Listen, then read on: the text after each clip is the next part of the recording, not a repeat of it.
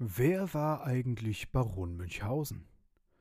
Bei dem Namen denken wohl die meisten an den Ritt auf der Kanonenkugel oder wie er sich an den eigenen Haaren aus dem Sumpf gezogen hat.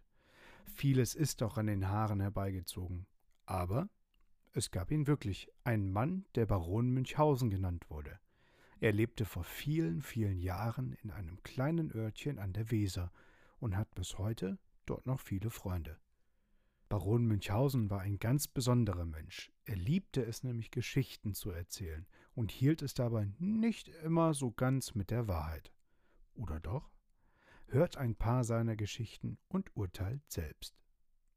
Das Pferd auf dem Kirchdach. Es war ein eiskalter Winter, als ich die erste Reise nach Russland antrat. Dass ich mir ausgerechnet diese Jahreszeit ausgesucht hatte, hatte einen ziemlich simplen Grund. Im Winter sind die sonst matschigen Straßen in dieser Region einfach besser zu bereisen, weil der Untergrund gefroren und fest ist. Natürlich ritt ich auf meinem guten alten Pferd, denn wer möchte im Winter eine so weite Strecke schon zu Fuß zurücklegen? Bevor ich meine Geschichte erzähle, möchte ich euch noch einen guten Rat mit auf den Weg geben. Wenn ihr irgendwann einmal im Winter nach Russland reisen möchtet, dann zieht euch verdammt warm an. Es war nämlich fürchterlich kalt dort und ich hatte nicht die passende Kleidung für diese Reise ausgewählt. So musste ich frierend Stunde um Stunde reiten und konnte kaum noch einen klaren Gedanken fassen. Je länger ich aber ritt, desto dunkler wurde es. Nirgendwo war ein Licht zu sehen, nur noch öde weiße Schneelandschaft war um mich herum.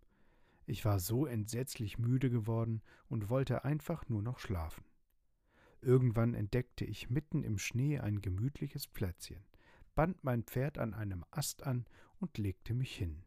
Ich schlief tief und fest in dieser Nacht und habe wahrscheinlich wohlig geschnarcht.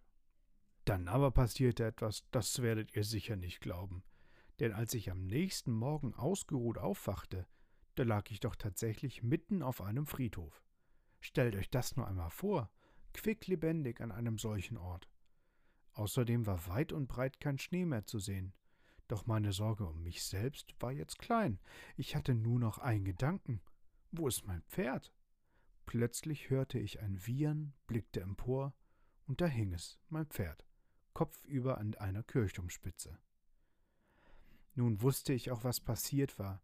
Nachts war der Schnee nach und nach weggeschmolzen, und ich war sanft wie auf Engelsflügel zur Erde geglitten.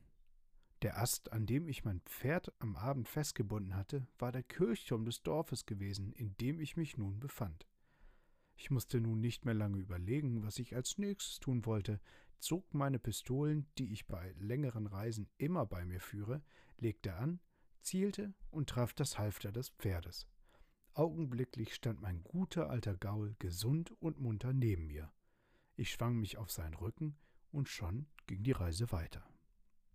Nicht nur die Reisen des Baronen Münchhausen, sondern auch meine Woche war relativ turbulent. Deswegen bitte ich die Verspätung der Geschichte zu entschuldigen.